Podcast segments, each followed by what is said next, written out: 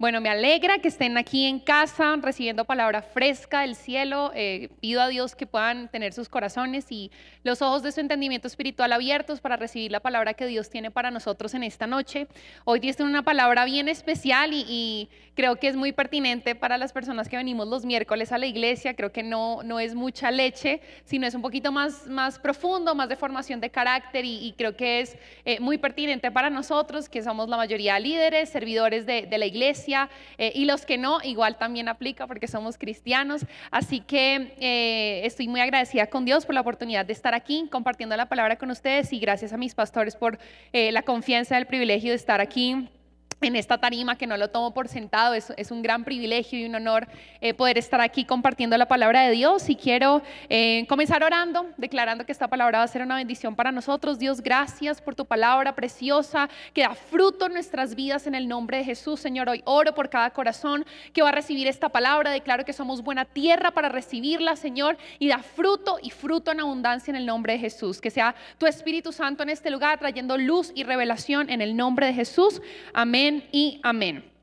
El título de la enseñanza de hoy es cuando me creo el alfarero, no, eh, cuando me creo el alfarero, no cuando me creo, sino cuando me creo el alfarero.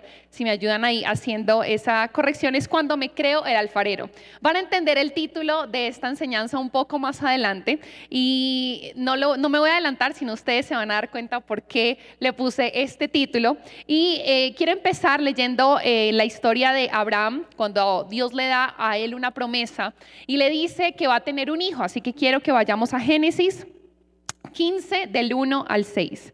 Génesis 15 del 1 al 6.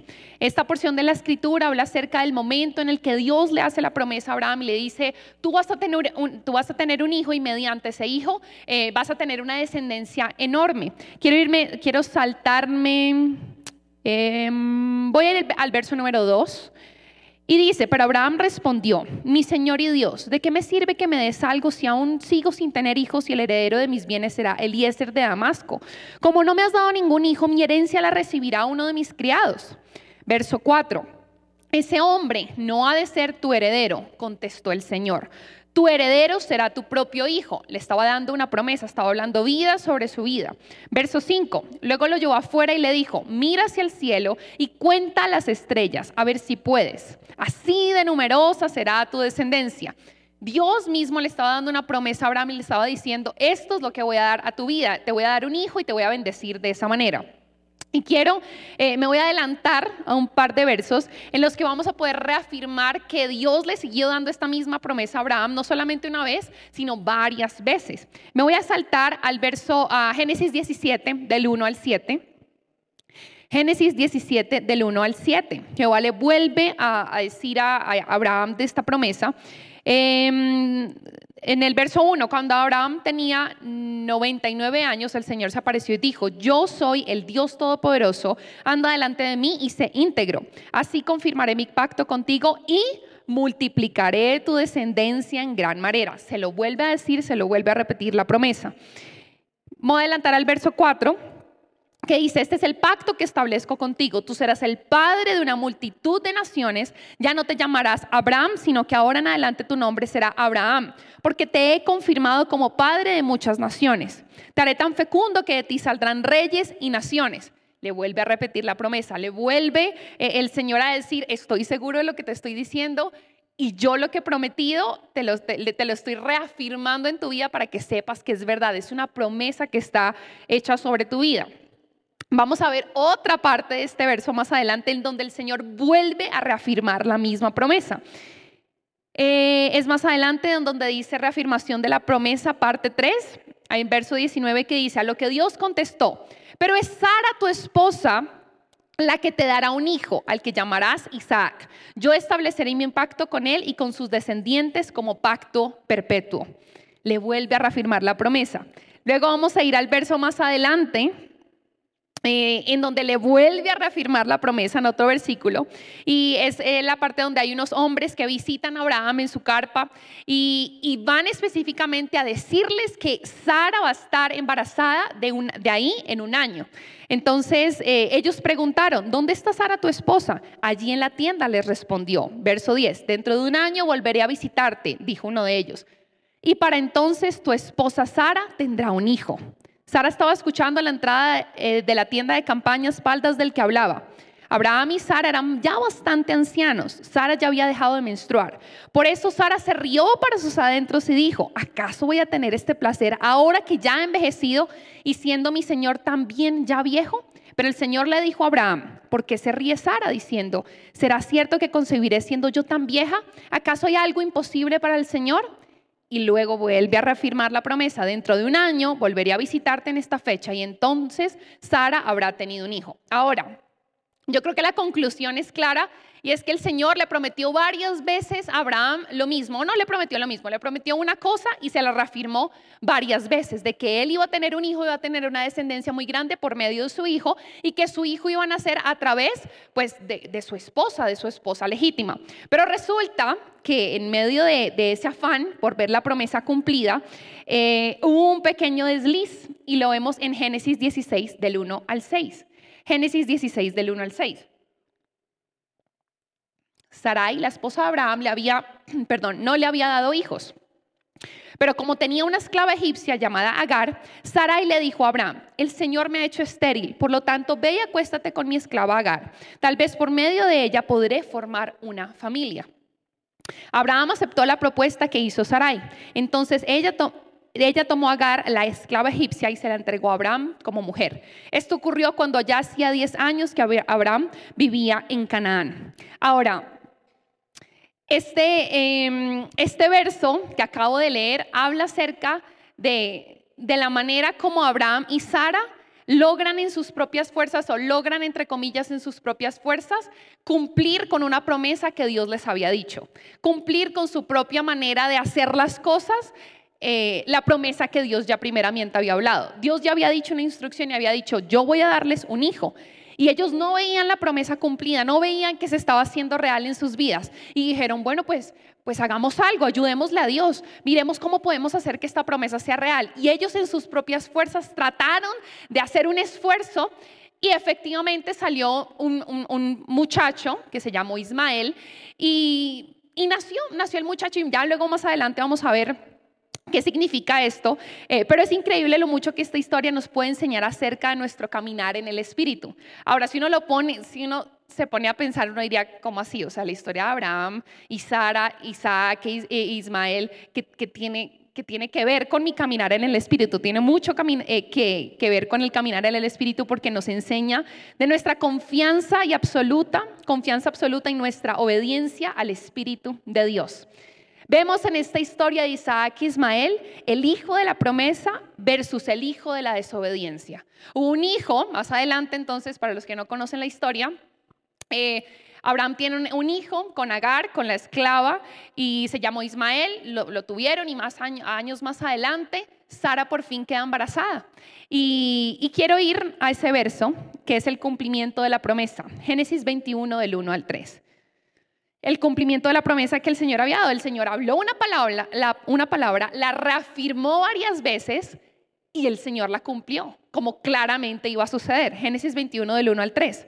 Tal como el Señor lo había dicho, actuó a favor de Sara y cumplió con la promesa que había hecho. Sara quedó embarazada y dio un hijo y dio un hijo a Abraham en su vejez.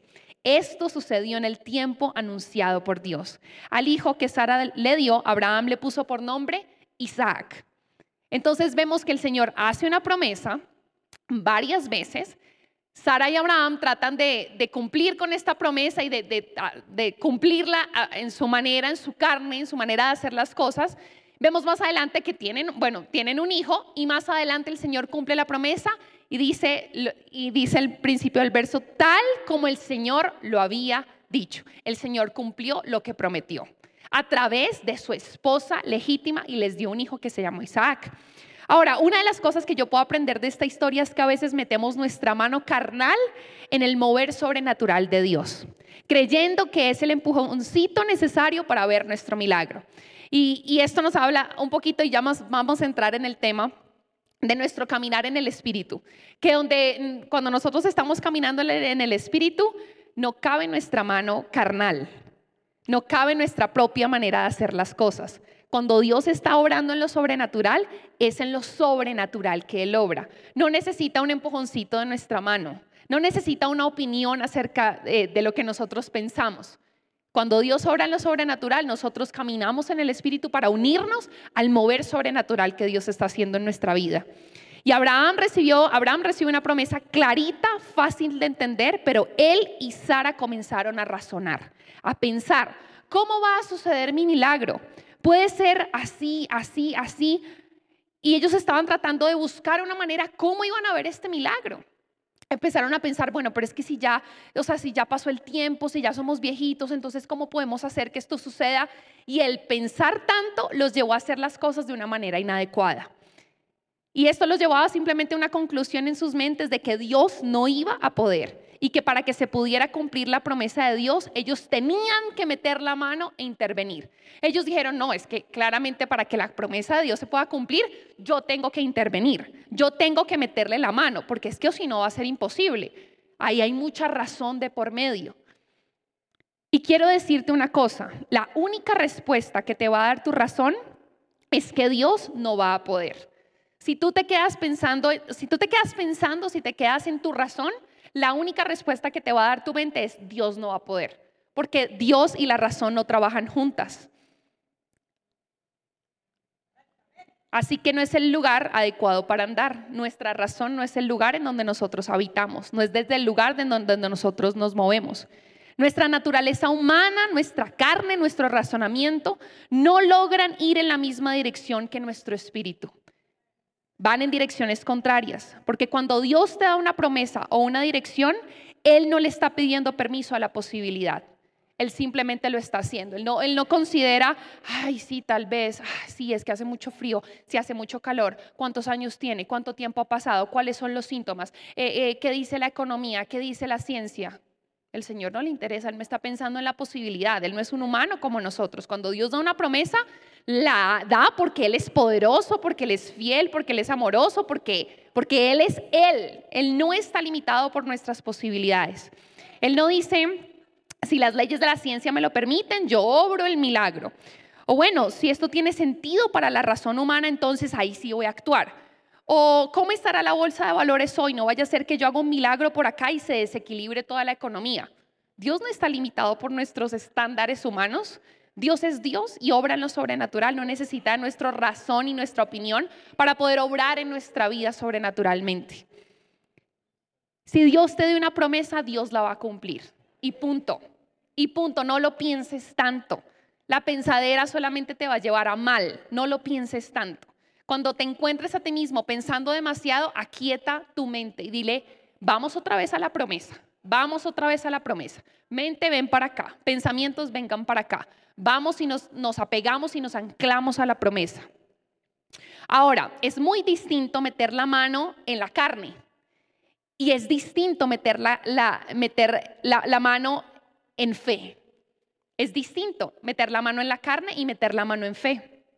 Dios nos da promesas que solo Él puede cumplir, pero Él requiere de nuestra fe. Ahora, no estoy diciendo que, que la fe no requiere que nosotros actuemos sí requiere que nosotros actuemos, pero la manera y la motivación desde la cual estamos actuando es distinta cuando lo hacemos desde la carne a cuando lo hacemos desde el espíritu.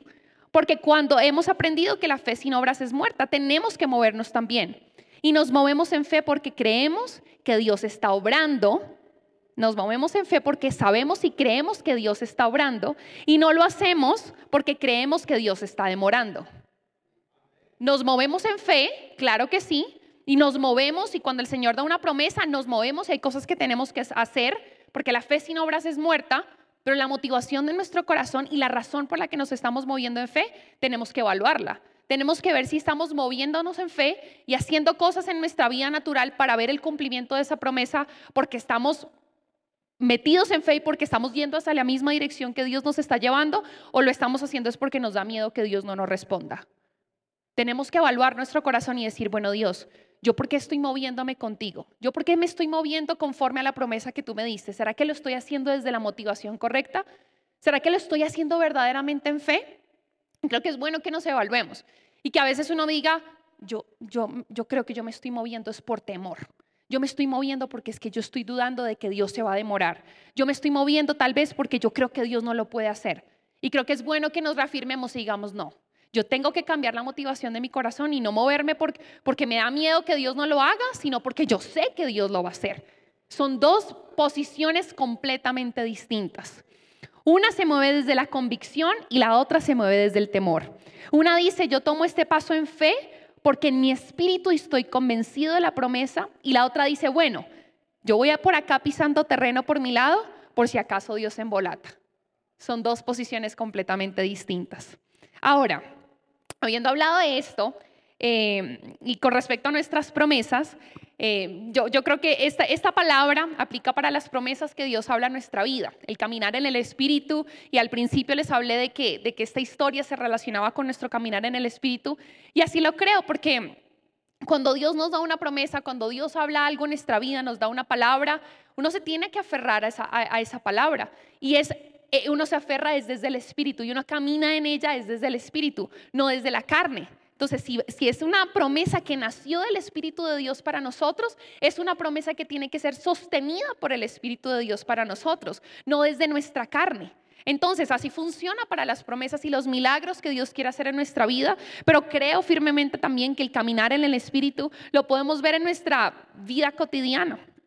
Podemos ver el caminar en el Espíritu y creo que si tú estás vivo, si tú eres cristiano hace más de un día, te has podido dar cuenta de la lucha que existe entre el Espíritu y la carne todos los días. Esta lucha no solamente existe para creer por milagros, sino en nuestro caminar cristiano diario, en nuestra cotidianidad, en nuestra dependencia diaria de Dios.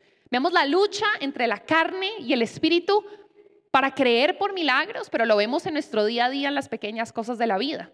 Y creo que hoy eh, esta primera parte de la enseñanza creo que te puede ayudar a afirmarte en tu fe. Si tú estás creyendo por algo eh, en tu vida, eso te puede ayudar a afirmarte en fe y a decir, no voy a meter mi mano en temor ayudándole a Dios por mi milagro, no, voy a meter mi mano en fe creyendo por una promesa que ya está hecha.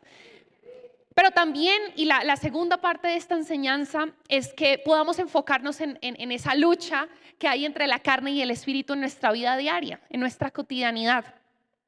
Y, creo que es pertinente ir a Gálatas 5, 16 al 17. Gálatas 5 del 16 al 17. Describe perfectamente la lucha entre la carne y el espíritu que nosotros tenemos como cristianos diariamente. Dice, por eso les digo, Dejen que el Espíritu, me encanta esta versión, esta es la nueva traducción viviente, dice, por eso les digo, dejen que el Espíritu Santo los guíe en la vida, punto. Dejen que el Espíritu Santo los guíe en la vida. No dice, si quieren, dejen que el Espíritu Santo los guíe en la vida.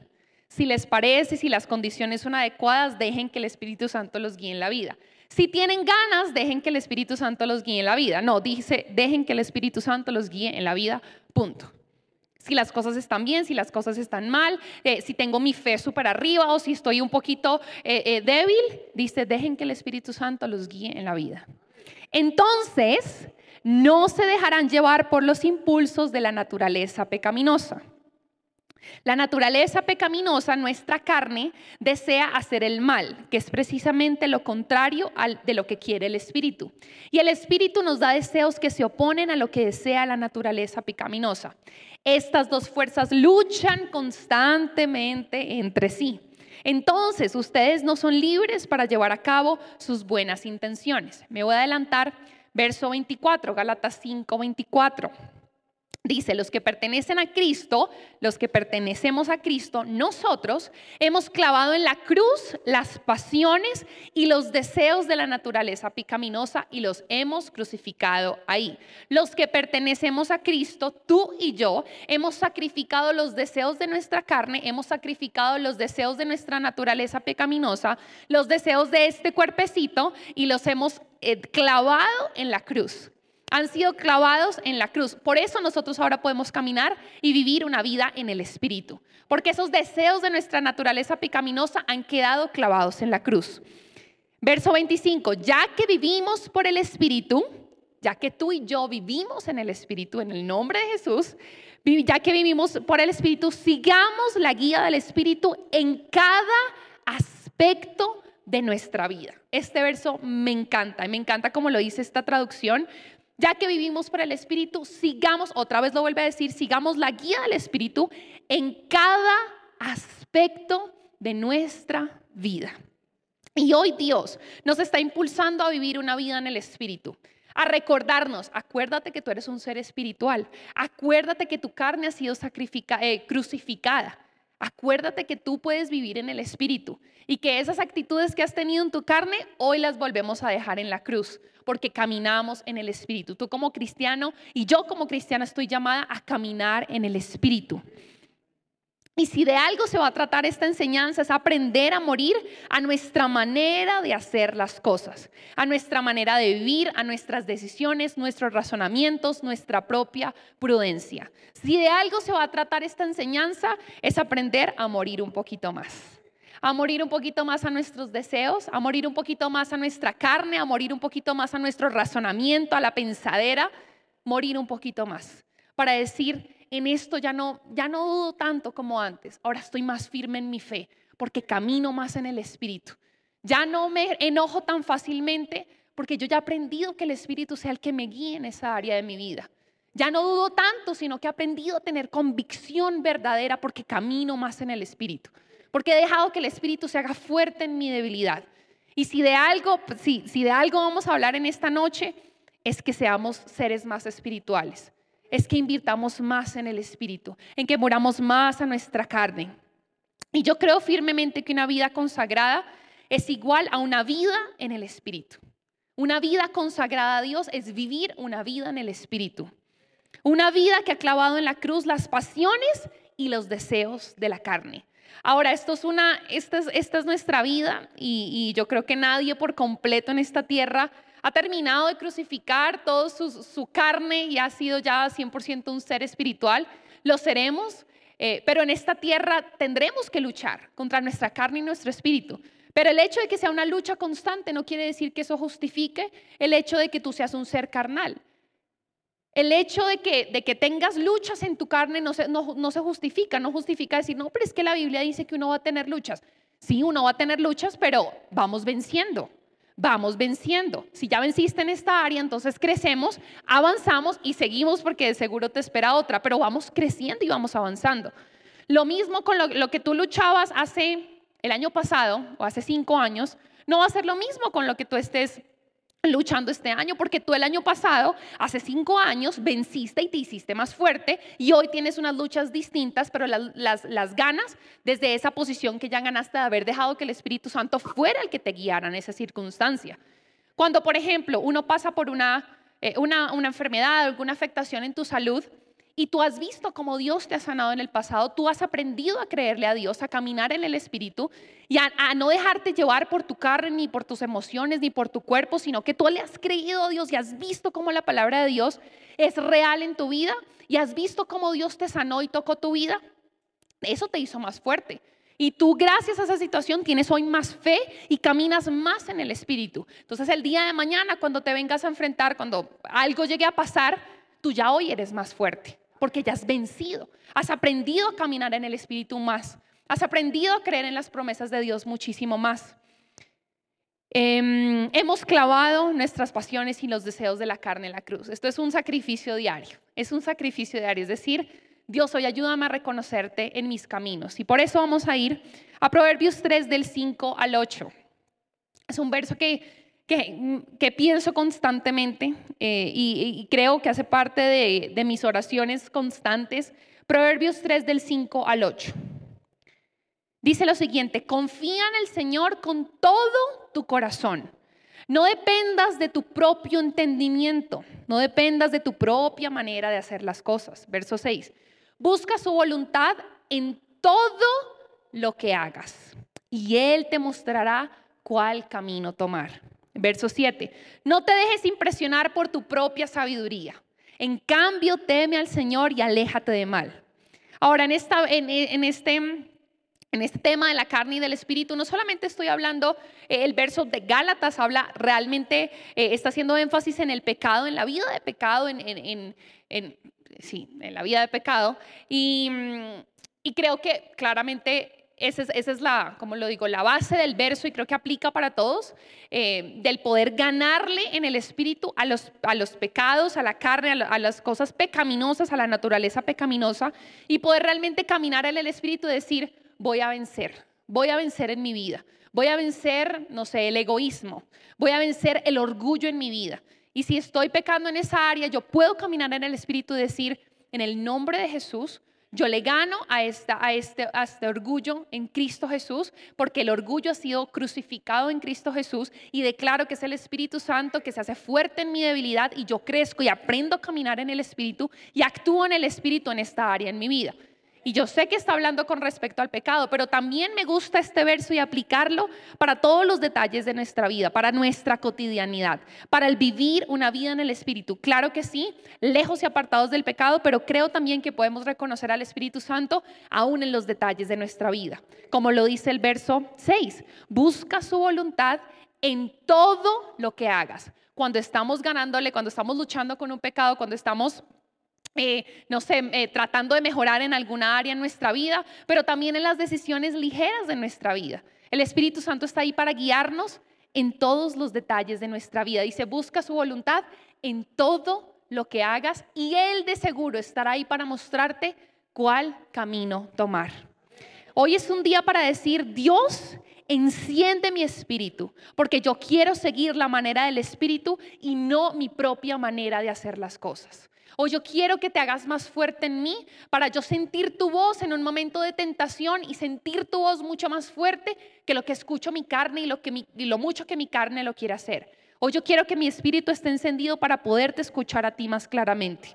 Y a veces creemos que nuestra manera de hacer las cosas, nuestra carne va a solucionar cosas que solo en el espíritu tienen respuesta. Y te digo, como cristiano hay muchas cosas Muchas cosas que solo vas a poder resolver desde el espíritu y no desde tu carne.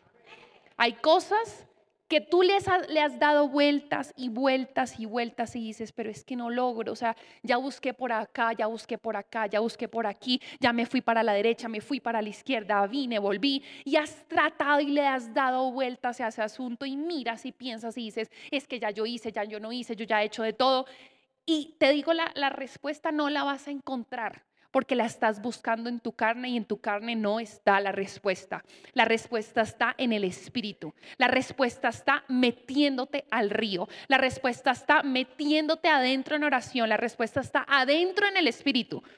Y te frustras y a veces uno se frustra y uno dice, Dios no me has dado la respuesta, Dios no me has ayudado con esto, Dios. Y Él te dice solo, entra más. Estás en el espíritu. Sube de nivel está, es adentro en el espíritu, no está en el nivel de, la carne.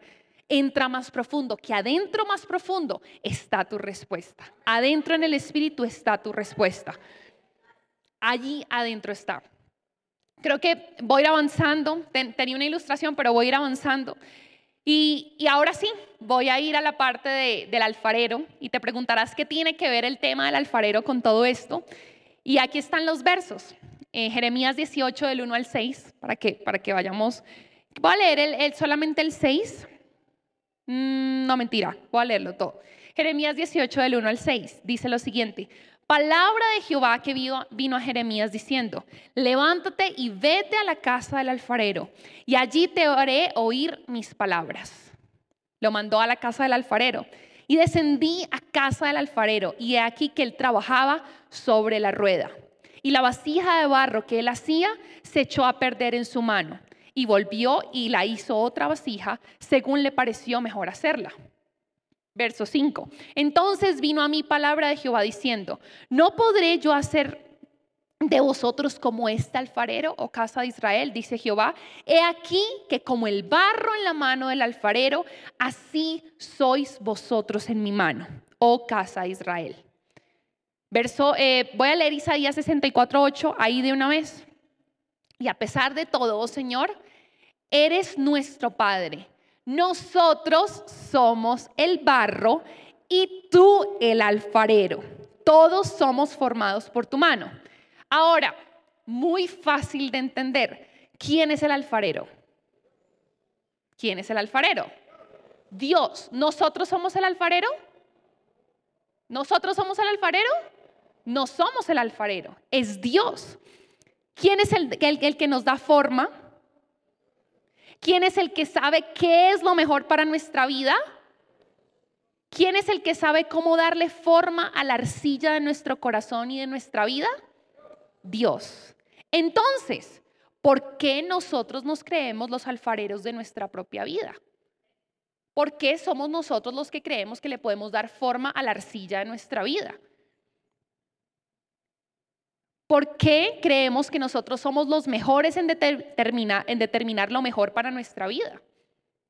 ¿Por qué queremos darle forma al milagro que solo el alfarero puede hacer? Estamos tratando y tratando de, arreglar nuestra vida y de tratar de que se vea bonita y de darle forma y de, ponerla bien y, de tomar nuestra decisión y de dejar que nosotros hagamos el milagro por nosotros mismos, de ayudarle a Dios, de ayudarle a construir eh, eh, esta vasija de barro cuando Dios te está diciendo no lo vas a lograr porque es que tú no eres el alfarero. Yo sé que tú quieres ser el alfarero, pero es que no lo eres. Yo soy el alfarero, dice Dios. Tú no lo eres, tú eres una vasija. Yo te creé para que fueras formada o formado por mi mano. Así que eso que estás tratando de construir te va a quedar feo porque yo soy el alfarero y yo sé que es lo mejor para tu vida. Estoy segura de que una vasija hecha por Dios se va a ver mucho más linda que si yo misma lo hago. ¿Cierto? ¿O quién cree que puede hacer un mejor trabajo que Dios? Nadie. Uno puede ser eh, eh, experto en arte, experto en diseño, reconocido mundialmente por ser un excelente artista, pero te lo prometo que no te va a quedar tu obra más linda que si Dios mismo la hace con sus manos. Él hace las mejores obras de arte. Mi vida, nuestra vida se ve más linda cuando Él es el que le da forma. Tu vida se va a ver más atractiva cuando es Él el que le da forma. Y la historia de Ismael, y yo no sé Dios por qué a mí me habla con estos ejemplos, pero es la manera en como yo puedo entender muchas veces, yo, yo como que me grabo muchas verdades de la palabra de Dios con, con imágenes. Em, con imágenes de, mi vida, de lo que he vivido, de las películas que he visto, de cosas. Eh, por ejemplo, me pareció muy chévere ver que Dios llevó a Jeremías a la casa del alfarero para llevarle y darle una imagen visual de una verdad espiritual. Yo siento que tal vez aquí muchos se identificarán y dirán, uy, sí, a mi Dios me habla mucho con imágenes visuales y con cosas. A mí me pasa así, eh, que yo me aprendo muchas cosas cuando logro ver una imagen acerca de eso. Entonces, em, ya van a entender por qué les digo esto. Y la historia de Ismael me trae un simbolismo a la mente. Ismael fue engendrado desde la carne desde la propia voluntad de Sara y Abraham. Fue su propia manera de llevar a cabo la promesa de Dios. Fue un esfuerzo humano, fue un esfuerzo desde la carne. La promesa de Dios sobre la vida de Abraham y Sara, de que iban a ser, bueno, Abraham padre de muchas generaciones, nació desde el corazón de Dios, nació desde el Espíritu y ellos trataron de llevar a cabo la promesa por medio de su carne, por medio de, su, de sus obras. Y sí, Ismael nació y sí fue un hijo, pero lo deja uno como con un sinsabor, como que sí fue un hijo, pero como que sí, como que no, como que como que te deja ahí un sabor raro en la boca, como sí fue un hijo, pero no fue el hijo de la promesa. Y, y, tengo una ilustración un poco chistosa, pero creo que describe perfectamente cómo se ven las cosas en nuestra vida cuando las hacemos desde la carne. Y así se ven como el jorobado de Notre Dame. Así se ve en nuestra vida cuando tratamos de hacer las cosas en nuestra carne. Como que tú lo ves y como que, no sé, como que, ah, como que uno lo ve y no, no, lo ve, no, no encuentra como, como deleite, como que uno lo ve y es como, bueno, existe, está ahí, trata de ser amable, trata de hacer el trabajo, pero como que no es. Y así nos vemos cuando tratamos de hacer las cosas a nuestra manera, como que Mm, tratamos y nos esforzamos por hacerlo, pero por más de que intentemos no se va a ver bien. Por más de que tratemos, siempre va a estar así, deforme. Pasa, pasa. Y mm, existen y hacen el trabajo, y hacen el trabajo, pero son defectuosas. Porque tratamos de llevar a cabo con nuestra carne algo que solamente pudo haberse hecho desde el espíritu. Y a veces tratamos y tratamos, pero quiero decirte que de tu esfuerzo solo va a quedar eso, un esfuerzo. Una obra así. Cuando quieres que tu vasija se vea linda y tratar de hacerla con tu esfuerzo, creo que eso es lo mejor que te va a quedar, con nuestro propio esfuerzo. Ahora, porque desde el principio mencioné que me alegraba que éramos los, o sea, los que estábamos aquí, somos generalmente, recibimos palabra constantemente. Y creo que esta es una, una palabra que aplica para, para los que queremos crecer espiritualmente, para los que queremos ir un poquito más adentro, para los que queremos recibir un poquito de, un poquito más de palabra, un poquito más de crecimiento, un poquito más de, uy, sí, tal vez no se ve tan bien cuando yo hago las cosas. Y quiero dejar que, el, que yo mengüe para que Cristo crezca en mí, para que su manera crezca en mí, para que su espíritu crezca en mí, para yo dejar mis maneras, para yo dejar de vivir en la carne y caminar en el espíritu. Y este año vamos a adquirir las cosas, vamos a vivir desde la fuerza de nuestro espíritu y no con la fortaleza de nuestro cuerpo o nuestra mente. Este año vas a adquirir cosas, este año vas a llegar a nuevos niveles, este año vas a tener nuevas respuestas, este año vas a vivir de una nueva manera, pero es desde la fuerza que viene de aquí, no de la fuerza que viene de acá. Son maneras distintas, son maneras completamente diferentes. Y hay cosas que hemos subestimado que decimos, no, pero ¿de qué me sirve ser más fuerte en el espíritu para poder resolver esto? Sí, sucede, no sé cómo, pero sucede. Cuando te haces más fuerte en tu espíritu, hay cosas que llegan a tu vida y tú dices, pero es que no, yo tengo es que crecer en mi cuerpo, tengo que crecer en mi alma en esta área. No, tienes que crecer en tu espíritu, porque hay cosas que solamente van a llegar a tu vida cuando eres más fuerte espiritualmente. Y nuestro mayor enemigo no es el diablo, es nuestra propia carne. Porque el diablo sabe que si actuamos en la carne, nos descalifica de vivir en el espíritu. Y esta frase la cogí de la campaña. La campaña realmente ha sido increíble. Me la he repetido, me he vuelto a escuchar esas prédicas porque siento que dan una claridad muy grande hacia, hacia donde Dios nos quiere llevar este año.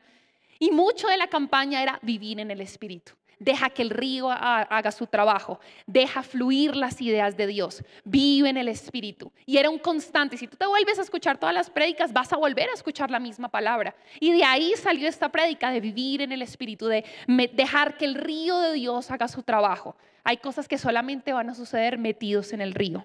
Y es tiempo de desatar el poder del Espíritu Santo por medio del sometimiento de nuestra carne. Es tiempo. Y si le estás pidiendo a Dios una nueva manera de ver o de hacer las cosas, la respuesta es que tu nueva manera de hacer las cosas es la manera del Espíritu. Es en el Espíritu. Es la manera de Dios, es la manera de tu alfarero. Es la manera de tu alfarero. Y esta no es una verdad súper profunda que solo aplicas cuando estás creyéndole a Dios por un milagro más grande en tu vida un milagro grande en tu vida. A veces creemos, no vivo en el Espíritu cuando estoy creyendo por mi sanidad. Claro que sí. Por eso hablamos de la primera parte de la prédica. Pero caminamos en el Espíritu en los pequeños detalles de nuestra vida. Porque Dios no solamente es Dios de las cosas grandes de nuestra vida. Dios es Dios de nuestro despertar, de nuestro sueño, de nuestras decisiones, de nuestro trabajo, de nuestra universidad, de nuestro camino al trabajo en el transmilenio. Dios es Dios sobre todo. Y dice el verso en Proverbios. Proverbios 3 no puede ser más específico. Y creo que es un reto para mi vida también. Creo que eh, eh, esta palabra, esta prédica también es un reto porque uno se pone en un lugar de responsabilidad muy grande cuando uno habla acerca de estas cosas y le oro al Señor que Él me ayude a buscar su voluntad en todo lo que hago y me muestre el camino a el cual debo caminar. Le pido a Dios reconocerlo en todos mis caminos y le pido a Dios eso sobre tu vida también que te dé esa sensibilidad en tu espíritu para que tú lo puedas reconocer en todos tus caminos. Y hay una, una, frase, de hecho también de la campaña, eh, que habló pastorada, me decía, y me ha resonado y resonado y resonado, dice, las ideas de Dios vienen con una gracia que trae fluidez. Las ideas de Dios vienen con una gracia que trae fluidez. Lo que tú en tu esfuerzo has tratado de hacer por mucho tiempo, cuando dejas que el Espíritu Santo las haga, fluyen, pasan. Y uno dice, ay, hubiera, hubiera dejado que el Espíritu Santo me ayudara a hacer esto hace cinco años y no hubiera sufrido tanto, no hubiera llorado tanto, era simplemente pedirle su ayuda y reconocerlo en este camino. Y aquí hice una lista de cosas, espero que no se, no se distraigan, ya con esto voy a terminar, una lista de cosas, de, de pequeños detalles en nuestra vida donde a veces creemos que, que no podemos reconocerlo, pero realmente sí podemos. Y reconocerlo, reconocer a su Espíritu Santo, reconocer a Dios cuando estoy planeando el día de mañana y no sé cómo organizarme para que me rinda el día. Reconocerlo cuando no sé en qué colegio matricular a mis hijos. Reconocerlo cuando la única manera de zafarme de una situación es diciendo una mentira. Reconocerlo cuando tengo que ir a pedir perdón o tener una conversación difícil. Reconocerlo cuando tengo un examen. Reconocerlo, reconocerlo cuando me van a hacer una intervención médica y tengo muchos nervios. Reconocerlo cuando tengo que entregarle algo a un cliente y necesito que salga muy bien. Reconocerlo cuando tengo la tentación de quedarme con algo que no es mío. Reconocerlo cuando tengo un proyecto y no sé ni por dónde empezar. Reconocerlo cuando quiero ver o leer algo que sé que no me edifica. Reconocerlo cuando tengo que planear qué voy a hacer de almuerzo. Reconocerlo cuando me voy de misiones. Reconocerlo cuando tengo un presupuesto y no sé cómo organizarme. Reconocerlo cuando mi mente quiere tener pensamientos sexuales. Reconocerlo cuando alguien me pide un consejo y no tengo ni idea qué decirle. Reconocerlo cuando me escribió el chino o la china con la que sé que no debo estar hablando. Amén, dicen los jóvenes. Se ríen, muy bien. Reconocerlo cuando estoy escogiendo qué canción escuchar. Reconocerlo cuando mis amigos me están invitando a un plan que sé que no debo ir. Reconocerlo cuando solo quiero más entretenimiento y por dentro sé que el Espíritu me está jalando. Reconocerlo en todos mis caminos, en los detalles de la vida. Lo reconozco. Y esto es una oración. Yo creo que esto, esto no solamente decirlo, sino es de orarlo también y decirle, Señor, hazme sensible, ayúdame a reconocerte en todos mis caminos, ayúdame a ser sensible en todos mis caminos. Les pongo un ejemplo, esta, esta tarde tenía una de las ideas, eh, o sea, tenía como ideas en mi cabeza mezcladas eh, para esta enseñanza y decía, ¿cómo, lo voy a poner sobre papel? ¿Cómo, ¿Cómo lo desarrollo? Y el Espíritu Santo me dijo, ora 15 minutos, ora en lenguas 15 minutos. Y yo necesito necesito hacer la prédica, o sea, necesito escribir, necesito desarrollarla, necesito enviarla al equipo de producción. Me decía, hora 15 minutos en lenguas, y yo listo. La pantalla en negro y yo ahí al frente mirando al computador orando en lenguas. Y se me vino el pensamiento, y yo dije, esto es tan, se me vino el pensamiento, estás perdiendo el tiempo. Y yo, ah, ya sé, el diablo maldito, mentiroso me está hablando. Entonces estoy haciendo lo que, perdón la palabra, es que a veces me saca la piedra, perdón, eh, entonces, si él me dice eso es porque estoy haciendo lo que debo estar haciendo. Entonces, me quedo aquí orando mis 15 minutos y oré los 15 minutos y fluyó perfectamente. Y eso sucede para todo en la vida. No me, no me quiero vanagloriar ni mucho menos, pero a veces creemos que el orar en lengua solamente es para los tiempos de oración aquí en la iglesia. Y resulta que antes de empezar un proyecto, antes de hacer un presupuesto, antes de tener una conversación difícil, ora en lenguas. Ora en lenguas y la claridad te va a llegar. No te preocupes, que ahí va a estar disponible para ti. No es perder el tiempo. Y si te llega el pensamiento de que estás perdiendo el tiempo, ya tú sabes quién es el que te, está hablando y sabes que estás haciendo lo correcto. Y yo no estoy buscando una buena manera de vivir mi vida. No estamos buscando una buena manera de vivir nuestra vida. Estamos buscando la manera en la que Dios quiere que viva nuestra vida. Una cosa es tener una vida buena y otra cosa es tener una vida guiada por el Espíritu Santo. Son dos cosas distintas y a veces nos acostumbramos a lo bueno. A veces decimos, no, pero es que yo estoy bien, o sea, está bueno, está bien. Pero es que lo que Dios quiere para nosotros no es lo bueno. Lo que Dios quiere para nosotros es ser guiados por el Espíritu Santo en donde realmente está lo bueno, donde realmente está la profundidad de, todo lo, Ni siquiera tengo palabras, ya ustedes me entendieron. Y hay una verdad muy profunda, muy, muy profunda, y es que si queremos caminar en el Espíritu, debemos alimentar nuestro Espíritu. Qué verdad tan profunda. Si queremos caminar en el Espíritu, debemos alimentar nuestro Espíritu. Alimentamos nuestro Espíritu, somos guiados por el Espíritu Santo, somos conscientes de su presencia. Sé consciente de su presencia, sé consciente de su voz, enciende su fuego y la llama que está dentro de ti. Cuando una llama está ardiendo, le pones atención. Uno no deja una llama encendida en la cocina y uno se va y sale a hacer vueltas en el banco, creo, pues no sé. Uno le pone atención. Cuando hay una llama encendida en algún lugar, uno le pone atención y dice, ¿qué está pasando? Tengo que ponerle atención. Cuando la llama de tu espíritu está encendida, no la puedes ignorar. Sé intencional.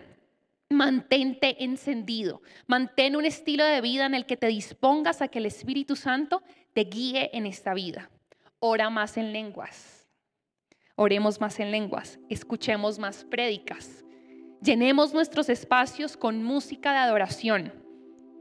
Comamos del pan de vida.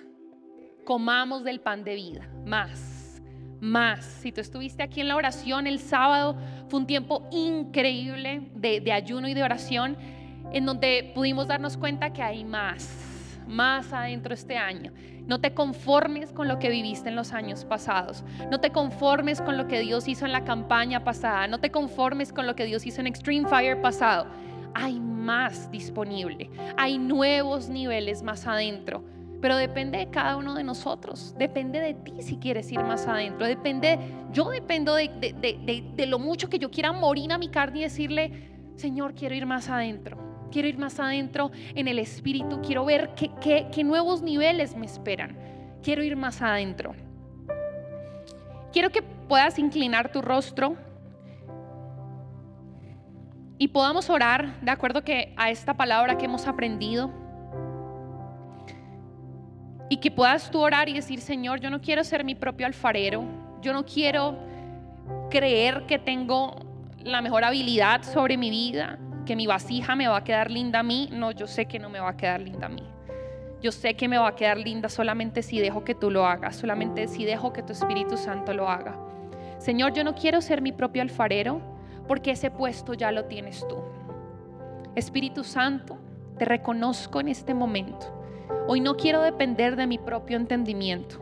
Sé que tu ayuda está disponible para mí en todas las áreas de mi vida que no solo me guías cuando estoy en la iglesia, cuando estoy en eventos o en las decisiones grandes de la vida, sino que estás interesado en que yo camine todos los días de tu mano en cada decisión de mi vida. Señor, te doy gracias. Señor, te doy gracias porque tú nos das una instrucción en tu palabra, pero son instrucciones que podemos cumplir. Son instrucciones sobre las que podemos orar, Señor. Y hoy te pedimos que nos hagas sensible a tu espíritu, Dios.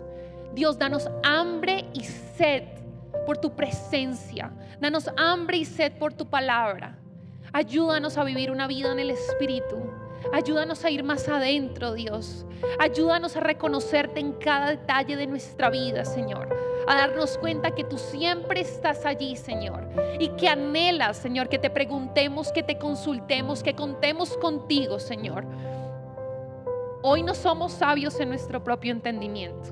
Hoy reconocemos que te necesitamos en nuestro trabajo, en nuestros milagros, en nuestro caminar en fe, en nuestro servicio en la iglesia, en el liderazgo en las casas de fe y vida. Hoy reconocemos que te necesitamos, Dios. Y gracias te damos por el precioso regalo de tu Espíritu Santo que está allí para mostrarnos que no estamos solos y que hay una mejor manera de hacer las cosas y que nos lleva de este año a dejar de vivir una vida buena, a vivir una vida guiada por tu Espíritu Santo. Dios, gracias. Gracias porque nos haces sensible, nos das hambre y sed y enciendes el fuego en nuestro interior. En el nombre de Jesús. Todo y gracias, Rey de Reyes y Señor de Señores. Te reconocemos a ti en el nombre de Jesús. Amén y amén. Dios es fiel y bueno para siempre.